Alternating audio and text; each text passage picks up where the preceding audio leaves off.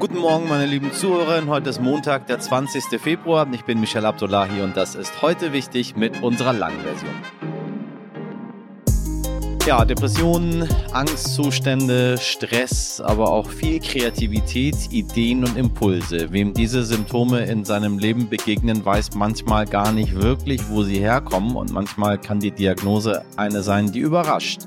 ADHS im Erwachsenenalter. Mein heutiger Gast, Angelina Berger, war zwar schon in der Schule die Quasselstrippe, wie sie sagt, bis sie aber wusste, dass ADHS der Grund dafür ist, warum ihre Aufmerksamkeit immer wieder abdriftet, mussten 29 Jahre vergehen und das liegt auch daran, dass sie eine Frau ist. Bei Mädchen und Frauen wird ADHS oft ihr halbes Leben lang nicht erkannt. Die meisten sind bei ihrer Diagnose zwischen 34 und 38 Jahre alt.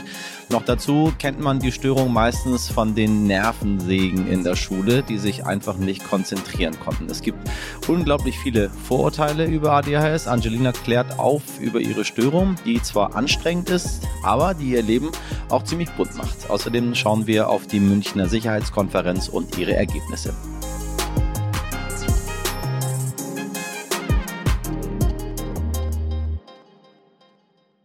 Zuerst ein Blick auf das vergangene Wochenende und was uns diese Woche noch erwartet. Was wichtig war. Zwei Wochen nach dem dramatischen Erdbeben hat die Türkei gestern die Rettungsarbeiten in fast allen Provinzen offiziell beendet. Noch werden tausende Menschen vermisst, aber quasi keine Lebenden mehr geborgen. Insgesamt kamen in Syrien und der Türkei mindestens 44.000 Menschen ums Leben. Wenn Sie mehr über die Situation in Syrien erfahren möchten, empfehle ich Ihnen sehr unsere Folge 466 von Donnerstag.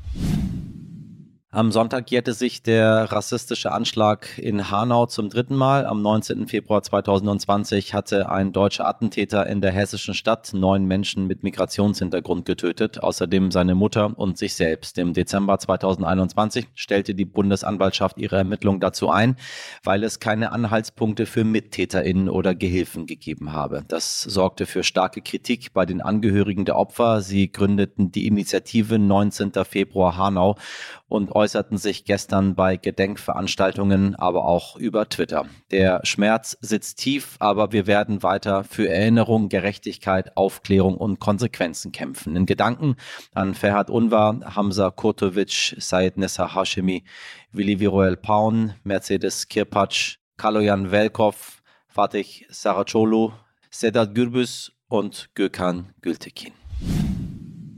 Und es ist wieder Berlinale, das größte Filmfestival in Deutschland und eines der wichtigsten Europas. Dazu gibt es eine wunderbare Aktion, in der auf die unausgewogenen Geschlechterverhältnisse im Film aufmerksam gemacht werden soll. Mehr Wikipedia-Einträge für Filmfrauen. Die Wikipedia-Autorin Elke Köpping will dafür sorgen, dass mehr Frauen vor und hinter der Kamera einen Eintrag bekommen, um digital sichtbarer zu werden. Von den rund 890.000 Biografien in der deutschsprachigen Wikipedia Wikipedia seien gerade einmal 17,3 Prozent über Frauen. Im Filmbereich sind es von 77.000 Biografien immerhin 35 Prozent. Ja, das ist zu wenig. Was wichtig wird. Nach dem Streik des Flughafenpersonals am Freitag kam es nur vereinzelt zu Reiseausfällen und Verschiebungen am Wochenende. Mittlerweile läuft alles wieder, aber ich erzähle Ihnen das deshalb, weil sich im Laufe dieser Woche noch weitere Streiks ergeben könnten, koordiniert von der Gewerkschaft Verdi. Im öffentlichen Dienst wird nach wie vor verhandelt. Hier könnten beispielsweise Kitas, Stadtreinigungen oder Krankenhäuser weiter bestreikt werden.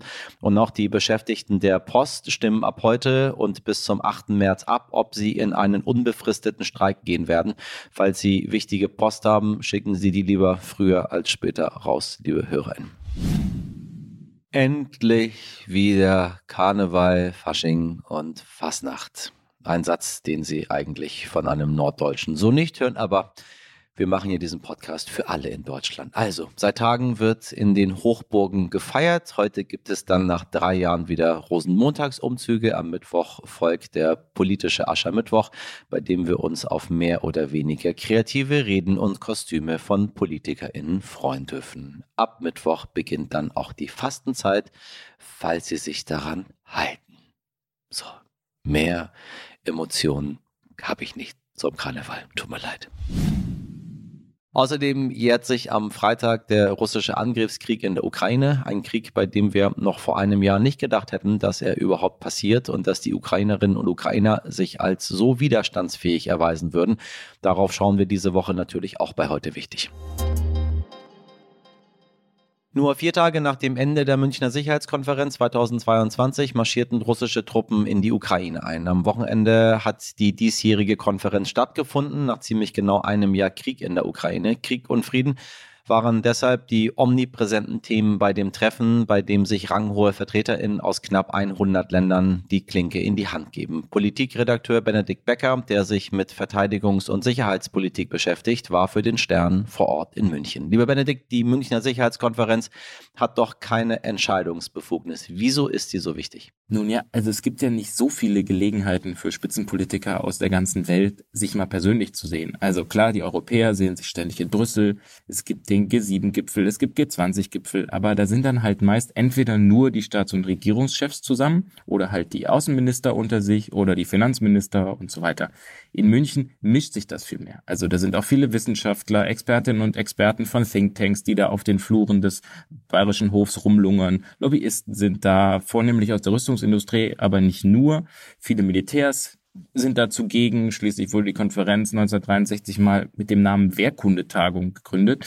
Und wenn man mich jetzt fragt, wie man sich das so hinter den Kulissen vorstellen soll, dann würde ich sagen, also man kennt aus dem Fernsehen ja diesen großen Saal, wo die wichtigsten Gäste eine Rede halten oder wo sie auf einem Panel diskutieren. Also das war da, wo dieses Jahr auch Scholz geredet hat, wo der französische Präsident Emmanuel Macron gesprochen hat. Und das ist auch alles ganz interessant, aber ehrlicherweise ist viel spannender, was parallel überall in dem Hotel läuft. Also man darf sich das wie so ein dreitägiges Speeddating vorstellen. Da laufen dann die Ministerinnen, die Präsidenten, je nachdem sogar mit so ein paar Personenschützern im Schlepptau von Raum zu Raum und reden halt für eine Viertelstunde, für eine halbe Stunde, in der Regel sehr kurz. Also da kann es dann darum gehen, den Dialog aufrechtzuerhalten, sich vielleicht kennenzulernen, wenn man sich noch gar nicht kannte, Positionen auszutauschen. Oder manchmal geht es tatsächlich darum, dass man Konflikte löst. Also um nur ein Beispiel zu nennen, auf dem Balkan hat sich ja, vielleicht hat es der eine oder andere mitbekommen, das Verhältnis von Serbien und dem Kosovo zuletzt vorsichtig ausgedrückt wieder deutlich verschlechtert. Und schon seit ein paar Monaten bemühen sich Emmanuel Macron und Olaf Scholz um Entspannung, bisher allerdings mit mäßigem Erfolg. Und in München wollten sie nun in Gesprächen den Druck auf die Präsidenten der beiden Länder erhöhen, dass es vielleicht demnächst ein Abkommen gibt. Wie erfolgreich das war, werden wir erst in ein paar Tagen oder Wochen oder Monaten wissen, aber auch für solche Initiativen ist die Münchner Sicherheitskonferenz ein guter Ort, um sie voranzutreiben.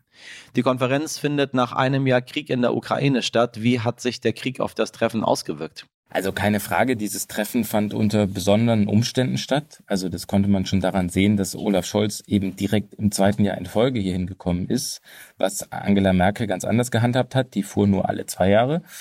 Aber es waren halt auch andere Zeiten. Jetzt ist, wie man so schön sagt, Zeitenwende und da sollte, so sehen es zumindest Scholz und seine Berater, der deutsche Bundeskanzler selbstverständlich nach München zur Sicherheitskonferenz fahren. Die stand völlig richtig, ganz im Zeichen des russischen Angriffskriegs. Also es herrscht wieder Krieg in Europa, ist so ein Satz, den man hier häufig ge gehört hat. Und das hat natürlich Folgen schon für die Einladungspolitik dieser Konferenz. Also russische Vertreter waren eben nicht eingeladen weil man hier zusammenstehen wollte gegen Wladimir Putins imperialistische Aggression. Der Auftakt war entsprechend emotional, da hat ein Pianist gespielt, es wurden Bilder gezeigt aus der Ukraine und dann war sofort der ukrainische Präsident Volodymyr Zelensky live zugeschaltet aus Kiew. Und das ist ganz interessant, weil der war letztes Jahr halt noch persönlich hier, hat vor Putin gewarnt, hat um Unterstützung geworben. Und jetzt ein Jahr später kann er eben nicht kommen, weil er der Präsident im Krieg ist und hält halt eine Rede, in der er das biblische Bild vom David gegen Goliath bemüht und halt sagt, Zitat, wir müssten den russischen Goliath besiegen, das betrifft uns alle. Und dieser Rückblick als letztes Jahr, auf letztes Jahr, als Zelensky hier war, der ist insofern interessant, dass die Konferenz halt an dem Wochenende war, bevor Putin die Ukraine überfallen hat. Und daran haben so ein paar Teilnehmer hier, die letztes Jahr auch schon da waren, auch nochmal erinnert. Also, dass die meisten damals mit dem Gefühl nach Hause gefahren sind, naja, die Russen greifen schon nicht wirklich an, so bescheuert wird Putin doch nicht sein. Das waren so die reflektierteren Momente, die ich in den letzten Tagen erlebt habe. Ich persönlich war nämlich zum ersten Mal bei einer Sicherheitskonferenz. Ich habe also jetzt keinen guten Vergleichsmaßstab sagen zu können, inwiefern sich der Krieg jetzt hier sonst beispielsweise auf die Sicherheitsmaßnahmen ausgewirkt hat.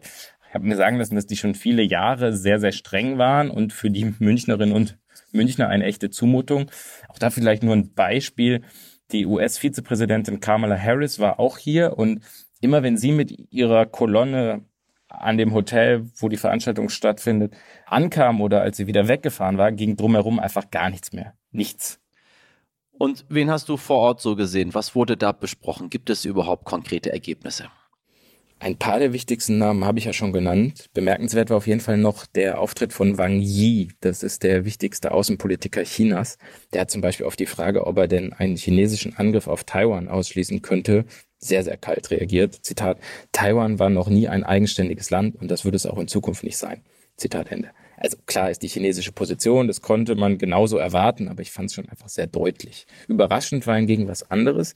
Wang Yi hat hier auch eine chinesische Friedensinitiative für den Ukraine-Krieg angekündigt, wo jetzt natürlich alle gespannt sind, was sich da konkret hinter verbirgt.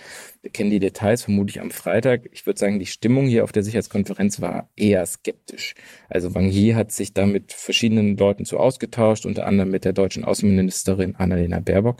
Die große Frage war, ob er sich auch mit US-Außenminister Tony Blinken treffen wird. Also es war wirklich so ein Treffen die sich, treffen die sich nicht weil das eben das erste Treffen zwischen zwei Regierungsvertretern dieser beiden Ländern auf so einer hohen Ebene wäre, nachdem die Amerikaner diesen chinesischen Ballon abgeschossen haben.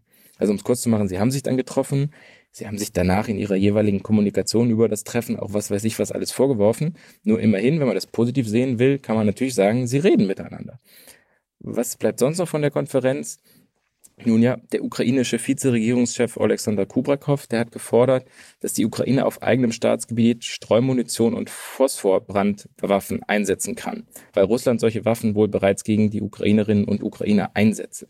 Ganz grob gesagt, das sind ziemlich üble Waffen und dementsprechend hat die NATO das klar abgelehnt, Deutschland auch mit Verweis auf das humanitäre Völkerrecht, aber ich könnte mir vorstellen, dass uns diese Debatte einfach noch ein paar Tage begleitet. Es waren wie jedes Jahr auch Gegendemonstrationen angekündigt. Wie war die Lage in München? Es gab am Samstag gleich mehrere Demos mit tausenden Menschen. Also zum Beispiel gibt es da so eine Gegendemo, die hat schon Tradition. Da demonstrieren seit vielen Jahren Menschen immer zur Sicherheitskonferenz gegen die NATO. Diesmal gab es noch eine andere, die sich auch gegen das Treffen selbst richtete. Ich habe das gesehen, da kamen mir halt Menschen entgegen mit Trommeln und mit Peace-Flaggen und so weiter. Aber beeindruckt hat mich persönlich was anderes. Dazu muss ich kurz erklären, das Pressezentrum, in dem ich gearbeitet habe, das war nicht direkt in dem Hotel, wo die Sicherheitskonferenz war, sondern so fünf Minuten entfernt direkt am Odeonsplatz. Und als ich da irgendwann rauskam am Samstag auf dem Weg zum nächsten Gesprächstermin, da war der ganze Platz ein blau-gelbes Fahnenmeer.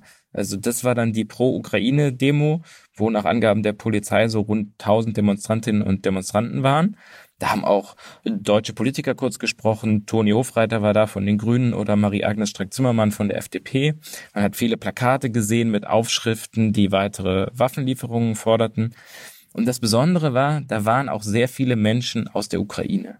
Da waren zum Beispiel auch Witwen von gefallenen ukrainischen Soldaten. Und da wurde dann also in aller Öffentlichkeit noch einmal sehr, sehr eindrücklich klar, worüber da eigentlich ein paar Straßen weiter diskutiert und verhandelt wurde. Also was das ganz konkret heißt, dieser Satz, es herrscht wieder Krieg in Europa. Vielen Dank, lieber Benedikt, für deine Eindrücke aus München. Wer ADHS hört, denkt meistens an diesen einen Zappelphilipp in der Klasse, der einfach nicht ruhig auf seinem Stuhl sitzen bleiben kann, der irgendwie immer laut ist und alle anderen Kinder stört. Dieses Bild ist gelinde gesagt völlig von gestern. Mein heutiger Gast Angelina Berger hat erst mit 29 Jahren ihre Diagnose bekommen, ADHS im Erwachsenenalter. Eine Diagnose, für etwas, das aber eigentlich gar keine Krankheit ist, sondern eine Störung und die äußert sich bei jedem völlig anders. Besonders bei Mädchen und Frauen wird ADHS oft Jahre, manchmal sogar Jahrzehnte lang überhaupt nicht erkannt. Angelina beschreibt ihr Leben mit ADHS mit Popcorn-Gedanken. Gedankenimpulse, die völlig unkontrolliert einfach aufpoppen, so wie Popcorn in der Mikrowelle. Das macht kreativ, kann aber auch verdammt anstrengend sein. Das ist Kirmes im Kopf, sagt sie. Kirmes im Kopf hat Angelina auch ihr Buch betitelt, das vor kurzem erschienen ist und auch ihren Instagram-Account, mit dem sie versucht, über ADHS im Erwachsenenalter aufzuklären und die Vorurteile abzuarbeiten, die so viele haben, auch ich. Guten Morgen, Angelina, ich grüße dich ganz herzlich. Hallöchen. So, mein Lieblingsthema, ADHS. Ich gehöre zu den Menschen, sage ich ganz am Anfang ganz äh, deutlich, die ähm, ADHS für eine ganz eigenartige Sache halten, äh, unter der alles subsumiert wird, wo man nicht so genau weiß, was es ist. Äh, ich habe natürlich im Laufe meines Lebens gelernt, dass ich nicht mit allem, was ich denke, recht habe. Dass es Dinge, von denen ich ausgehe, dass es sie gar nicht gibt, dass es die schon gibt. Und ich glaube auch an ADHS. Ähm, und deswegen möchte ich mit dir heute darüber sprechen, weil ich glaube, es gibt viele Menschen, die sagen so, äh, ja, ja, klar, du hast da so ein psychisches Ding und deswegen äh, bist du so ein bisschen unordentlich, anstatt ähm, ja, auf die deutschen Tugenden zu vertrauen letztendlich. Äh, hörst du sowas häufiger, dass man sagt, das ist Quatsch? Tatsächlich, also Quatsch nicht, sondern mehr eben so ein, ich würde sagen, so ein, so ein Gemisch aus so ein paar Sachen, die Leute wissen, dann eben ein paar Vorurteile, ein paar veraltete Fakten und auch so dieses äh, latente Gefühl von, ja, haben wir das nicht irgendwie alle ein bisschen? Und das ist, glaube ich, so die, das meiste, was ich so zu hören bekomme am Anfang. Okay, dann lass mal ähm, für mich und für die da draußen, die so ein bisschen auch so denken, mal mit den Vorurteilen erstmal ein ähm, bisschen aufräumen, damit wir sehen, dass das alles doch eine ziemlich ähm, ernste Sache ist. Ich hatte gerade Kida Ramadan bei mir im U-Boot. Äh, und der hat berichtet, dass er, äh, dass er Erwachsenen ADHS hat. Und ich habe danach ganz viele Zuschriften bekommen von Menschen, die sagen, aha, aha, krass, ich habe das ja auch. Und da wird so selten drüber gesprochen. Und darüber möchten wir sprechen. Vorab erstmal. Es gibt ADHS und es gibt ADS. Das ist zum Beispiel eine dieser veralteten äh, Sachen, die Leute heute noch denken, äh, was auch überhaupt nicht schlimm ist, weil das eben noch nicht so ganz durchgesickert ist. Aber das ist eben etwas, was, wovon man früher ausgegangen ist, dass es eben äh, diese Form auch gibt, wo das Haar ausgeklammert ist, also Menschen, die eben nicht hyperaktiv sind. Aber heute ja. wissen wir eben, diese Hyperaktivität zeigt sich bei dieser, äh, bei diesem Erscheinungsbild einfach nicht in einer, sage ich jetzt mal, äh, äußerlichen motorischen Unruhe, sondern eher in einer innerlichen Unruhe. Also Gedankenkreisen, ähm, Overthinking und einfach innen drin äh, quasi hibbelig sein. Äh, aber ADS gibt es trotzdem. Genau, also heute spricht man nur noch von ADHS und meint Aha. alle möglichen Formen. Also es gibt eben kombiniertes Erscheinungsbild, dann eher impulsiv hyperaktiv, so im Vordergrund, oder eher dieses Unaufmerksame im Vordergrund. Da ist die Hyperaktivität eben mehr im Inneren. Ah, okay. Also äh, man sagt nicht mehr ADS, sondern ADHS und meint damit äh, sämtliche Störungen, die ähm, vorkommen können. Und dann weiß man ein bisschen mehr in die Richtung und ein bisschen mehr in die andere Richtung. Ähm, nun kennt man das von Kindern, das ist ja, wo es am meisten diagnostiziert wird, so, der Zappel Philipp, ne? Ähm, darüber wird viel gesprochen. Wir wollen jetzt aber gar nicht über die Kinder sprechen, sondern wir wollen über, über äh, ADHS bei Erwachsenen sprechen. Du hast ein Buch geschrieben, Kirmes im Kopf, wie ich als Erwachsener herausfand, dass ich ADHS habe. Und zwar, wann hast du es herausgefunden? Ich habe es tatsächlich mit 29 rausgefunden. Also richtig, richtig spät. Ähm, das ist jetzt zweieinhalb Jahre her bei mir. Aber es ist tatsächlich gar nicht so selten, vor allem bei Frauen, dass eben diese späte Diagnose stattfindet, wenn überhaupt.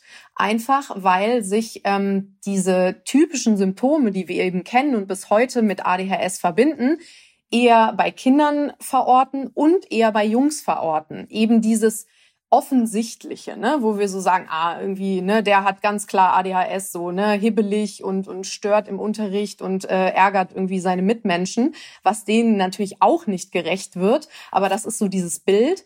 Und bei Mädchen zeigen sich die Symptome eben wie bei vielen Dingen ähm, eher verinner, also im Inneren. Das sind eher internalisierte Sachen. Und ähm, es ist eben eher dieses verträumte, abgedriftete, wenn man es mal so nennen will, irgendwie so leicht verpeilte, chaotische Sachen nicht so mitbekommen. Und das ist dann wieder was, wo wir irgendwie so sagen, ja, das ist halt das ist, das sehen wir, das sieht man nicht so klar. Das ist vielleicht auch was, was wir eher mit Mädchen verbinden, ne? Also eher dieses ruhige, schüchterne. Und äh, deswegen fällt das einfach dann nicht so in den Fokus. Und das sorgt dann eben für diese späten Diagnosen.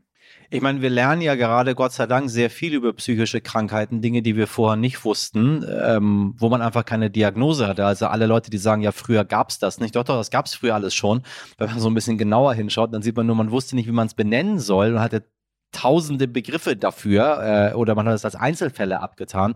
Wir haben vor kurzem über, über Depressionen auch bei uns hier in der Sendung gesprochen, was wir immer wieder tun, weil äh, sämtliche psychischen Erkrankungen ganz, ganz wichtige Themen sind, die immer wieder in die Öffentlichkeit getragen werden müssen, damit Menschen wie du nicht stigmatisiert werden und man sagt, die stellt sich so an, die Angelina, äh, geh mal ein bisschen joggen, das wird schon. Ähm, dass Depressionen bei Männern beispielsweise auch in Aggressionen ausarten können und nicht nur in ich kann nicht mehr raus. Und jetzt lernen wir gerade, ADHS bei Frauen ist was ganz anderes als ADHS ADHS bei, bei Männern. Ähm, warum wird das so spät diagnostiziert? Also warum hat, oder andersrum gefragt, wie hast du es selber gemerkt? Ich bin tatsächlich durch Zufall drauf gestoßen.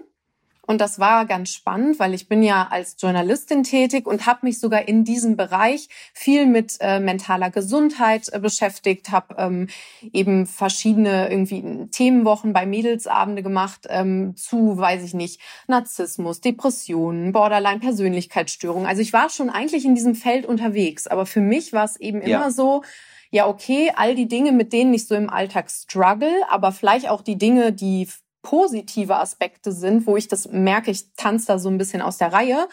Das habe ich eben immer so abgetan als, okay, das ist halt das, was mir immer gesagt wurde, so, du bist ein bisschen anders, du bist äh, irgendwie vielleicht ja. faul, verpeilt, ähm, äh, undiszipliniert, du kannst es ja eigentlich, wenn du willst, du musst dich nur anstrengen. Und das war eben für mich immer alles so, okay, damit muss ich jetzt klarkommen. Äh, ich, ich leide auch darunter, aber ich äh, muss ja mithalten mit allen anderen, weil ne, ich, bin, ich bin ja eigentlich äh, gleich so. Und dann bin ich durch Zufall darauf gestoßen, tatsächlich. Ähm, ich, hab, äh, ich war zu Gast in einer Fernsehsendung, aber im Publikum. Und da wurden, sind verschiedene Leute interviewt worden und dann ähm, ja, kam eben eine junge Frau auf die Bühne, die erzählt hat, dass sie auch im Erwachsenenalter diagnostiziert worden ist. Und ähm, die studierte gerade Psychologie und wollte sich eben in, in Zukunft äh, darauf spezialisieren, Menschen mit ADHS zu helfen. Und sie mhm. fing eben so an zu erzählen und zu erzählen aus ihrem Alltag. Und ich dachte einfach nur so, oh mein Gott, das bin ich, oh das auch und das auch und das auch. Und das war halt so, da setzte sich plötzlich so ein Bild für mich zusammen. Und ich habe nur gedacht, okay, der Sache musst du jetzt auf den Grund gehen. Das scheint, also es könnte vielleicht so dein fehlendes Puzzleteil sein. Und so war es auch. Wenn wir so auf die Zahlen schauen, dann sehen wir, dass bei immer mehr Erwachsenen ADHS diagnostiziert wird. Äh, ist die spannende Frage, ähm, woran liegt das? Dass man das weiß, dass es das gibt? Äh, oder an der Zunahme der Fälle? Genau, nee, es ist ähm, tatsächlich so, dass wir einfach immer mehr wissen und eben dieses Wissen mehr und mehr verbreitet wird und sich eben mehr und mehr Leute damit auseinandersetzen und wir eben wissen, okay, es sind eben nicht mehr nur Kinder und Erwachsene, sondern es verwächst sich nicht, sondern es kann eben im Erwachsenenalter weiter bestehen. Und dann kommt eben dazu, dass wir verstehen, okay, Frauen scheinen offensichtlich auch ADHS haben zu können. Das sind jetzt gerade vor allem sehr viele Frauen, die sich diagnostizieren lassen. Und ich glaube, die dritte äh, wichtige Komponente ist tatsächlich Social Media einfach ähm, bedingt für mich, so aus meiner Perspektive würde ich sagen, auch ähm, durch Corona und Co. Man saß im Lockdown, man hat irgendwie angefangen, ob es jetzt nur ist, ein bisschen durch die Gegend zu scrollen und zufällig drauf zu stoßen oder man hat halt angefangen, sich irgendwie mit seiner eigenen Gesundheit so ein bisschen mehr zu beschäftigen. Und es gab dann einfach Menschen, die gesagt haben, ich habe eh nichts zu tun, ich setze mich jetzt hier mal vor eine Kamera und erzähle einfach mal so äh, ein bisschen aus meinem Leben. Und das ist dann einfach auf viel ähm, Interesse gestoßen. Und viele Menschen haben sich darin dann wiedergefunden. Und das war ja bei mir nichts anderes. Ich habe ja damals dann direkt gesagt, okay, ich äh, möchte eben aufklären. Es gibt zu wenig irgendwie Wissen, was jetzt sich nicht nur an Fachleute richtet, sondern wirklich an den normalen Menschen, ne, der dann einfach äh, irgendwie auf Social Media unterwegs ist. Und habe mich ja dann auch hingesetzt und habe ähm, Fakten zusammengetragen, habe aber auch aus ganz Persönliches aus meinem Leben erzählt. Und äh, so ist dann eben Kirmes im Kopf entstanden ähm, auf Instagram. Und das ist genau das, ähm, glaube ich, was dafür sorgt, dass sich jetzt so viele Menschen darin wiederfinden und dann diesen Diagnoseweg gehen. Worüber wir auch in der Sendung hier bei uns immer wieder sprechen, sind, sind die ganzen Gaps, die es gibt, also ähm, die ganzen Lücken zwischen ähm, Männern und Frauen. So den, den Gender Pay Gap, den kennen wir mittlerweile, dass Frauen schlechter bezahlt werden für die gleiche Leistung wie Männer. äh, oft, sehr oft, äh, zu oft. Äh, jetzt haben wir in den letzten äh, Wochen auch über den, über den Gender Health Gap gesprochen. Ähm, das heißt, ein Unterschied, äh, wenn ich als Mann zum Arzt gehe, als wenn ich als Frau zum Arzt gehe. So ein bisschen hat man ja schon gelernt, dass anscheinend äh, alles in dieser Welt auf Männer ausgerichtet ist. Also seien das nun äh, Dosierungen von Schmerzmedikamenten bis hin zu Stühlen, auf denen man im Behandlungsraum Platz nimmt. Äh, bei ADHS höre ich raus, dass es einen richtig dollen Gender Health Gap gibt. Hast du das, hast du das gespürt irgendwo? Ja, das ist, äh, also das lässt sich auch wirklich ähm, zurückverfolgen äh, durch äh, komplette ja, sage ich mal, die Forschung der letzten Jahrzehnte einfach, ne? Also die die Studien, auf die man sich eben zum Teil heute noch bezieht, wurden vor allem dann an weißen Jungs und Männern äh, durchgeführt, ähm, genauso wie Medikamente für ADHS, die auch alle auf Studien ähm, beruhen, die eben mit Männern und, äh, und Jungs gemacht wurden. Ähm, und das zieht sich da tatsächlich durch. Und meine Erfahrung und beziehungsweise die Erfahrung, die mir dann Leute ähm, aus meiner Community so ein bisschen spiegeln, ist halt auch, dass sie dann zum zum Arzt, zur Ärztin gehen, zum, zur Psychiaterin, wie auch immer, um sich diagnostizieren zu lassen und dann eben wirklich so Sachen gesagt bekommen wie, Frauen können kein ADHS haben oder sie sind doch so erfolgreich, sie sind doch so äh, beliebt, sie sind doch so attraktiv, sie, äh, sie passen für mhm. mich nicht ins Bild eines Menschen mit ADHS. Auf Wiedersehen. Und dann ähm, haben die vielleicht sechs, acht, zwölf Monate auf diesen Termin gewartet und werden ja nach kurzer Zeit nach Hause geschickt, weil man ihnen sagt, ähm, sie, äh, weiß ich nicht, ha haben zu ein erfolgreiches Leben oder sie waren doch in der Schule immer gut. Ähm, sie können kein ADHS haben und das ist natürlich heftig. Wenn wir mal gucken, was jetzt die Behandlung ist. Also wir haben hier auch schon oft darüber gesprochen, dass es insbesondere bei psychischen Krankheiten sehr, sehr lange dauert, bis man einen Platz bekommt, bis es überhaupt eine Diagnose gibt, bis man weiß, wie die Kassen das Ganze bezahlen, ähm, wie man behandelt werden soll und so weiter und so weiter. Äh, das Fass will ich gar nicht aufmachen, weil ich glaube, das wird gar nicht so großartig anders sein, als wenn wir jetzt über Depressionen äh, sprechen. Also, liebe HörerInnen, hören Sie einfach mal in die, in die vorherigen Folgen rein und bekommen Sie dann die Antworten zu diesen Fragen. Mich würde jetzt interessieren, ob das eine Sache ist, die jetzt immer da ist und du musst damit lernen, umzugehen? Ähm, und wenn, wenn ja, wie wirst du behandelt? Genau. Das Spannende ist, und das ist vielleicht auch, um nochmal auf diese Vorurteile oder dieses ähm, fehlende oder veraltete Wissen einzugehen in dem Zusammenhang, ADHS ist keine Erkrankung. ADHS ist eben eine mhm. Störung.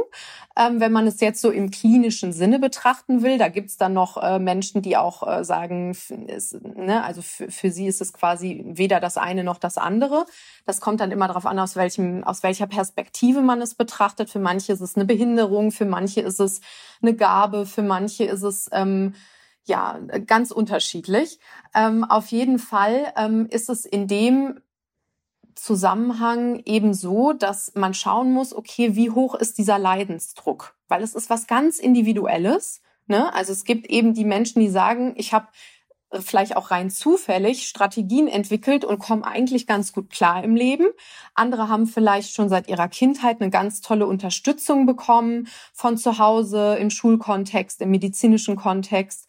Und dann gibt's eben wiederum andere, die erfahren dann mit 30, 40, 50 zum ersten Mal davon, haben vielleicht schon einen Teil ihres Lebens gelebt und das ist natürlich, das, das macht natürlich auch dann was mit dir. Also ist das Interessante und das vor allem Wichtige zu betonen ist bei ADHS, dass ADHS ganz eng mit vielen ähm, anderen ähm, Dingen einhergeht. Es gibt eben viele, ähm, das nennt man Komorbiditäten. Ein einfacheres Wort wäre äh, Folgeerkrankungen und Störungen, die sich daraus entwickeln können, vor allem wenn es eben nicht diagnostiziert ist und unbehandelt ist. Und das ist dann eben sowas wie Depressionen, Angststörungen, Suchterkrankungen, ähm, Persönlichkeitsstörungen und so weiter die dann oft die, die ADHS, die ja unentdeckt ist, überlagern. Und das muss dann erstmal jemand alles freischaufeln und dann muss man sich oft auch erstmal um diese Dinge kümmern.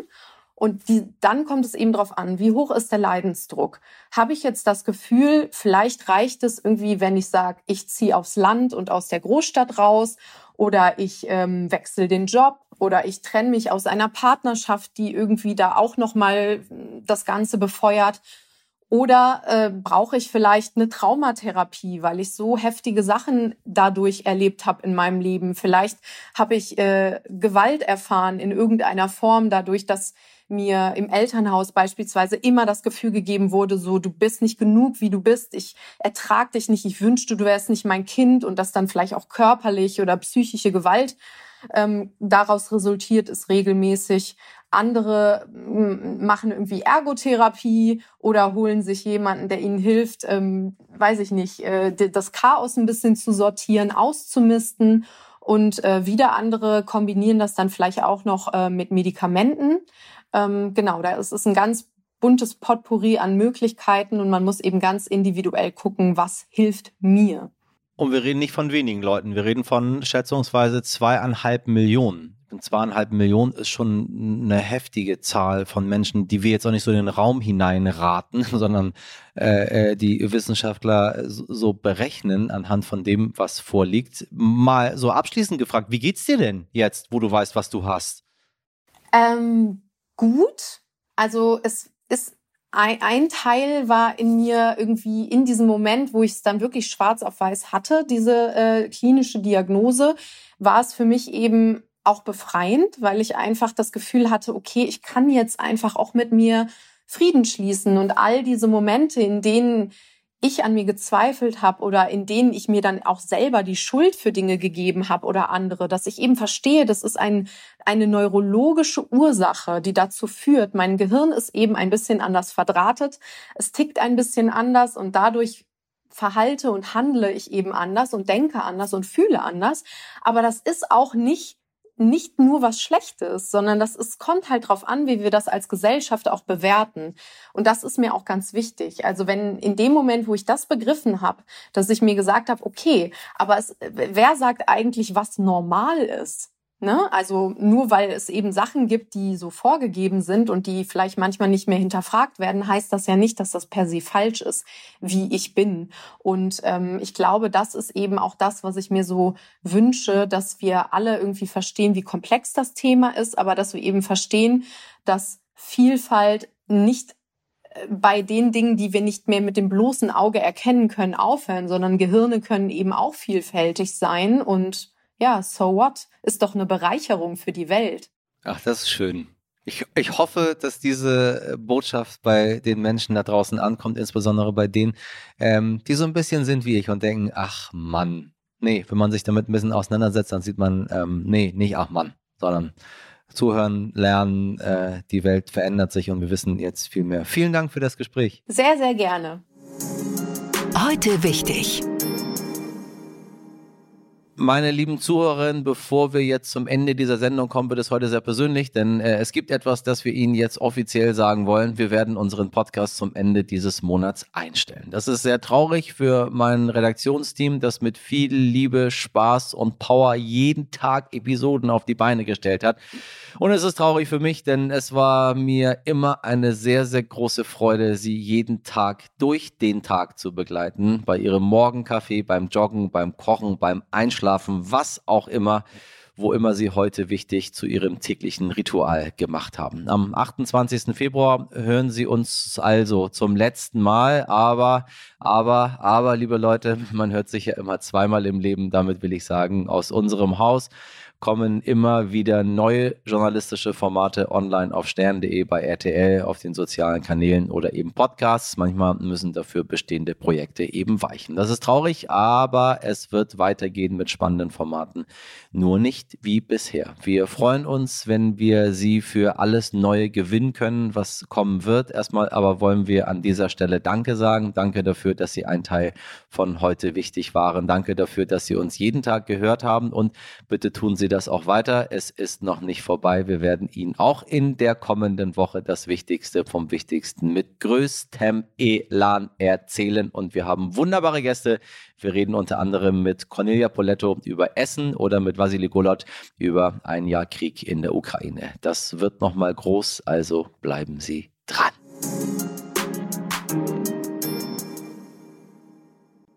Das war's von uns an diesem Montag, liebe Hörerinnen. Ich hoffe sehr, Sie bleiben uns bis zum 28. Februar noch erhalten. Das würde uns wirklich sehr viel bedeuten. Und bis dahin erreichen Sie uns weiterhin natürlich ganz normal über die Mailadresse heute wichtig stern.de. Meine Redaktion Hirns und ackert für Sie bis zur letzten Sendeminute. Mirjam Bittner, Dimitri Blinski, Laura Czapo und Jennifer Heinzel. Produziert wurde diese Folge von Alexandra Zebisch. Damit wünsche ich Ihnen einen wunderbaren Start in den Montag und in eine neue Woche. Machen Sie was draus. Ihr Michel Abdullahi.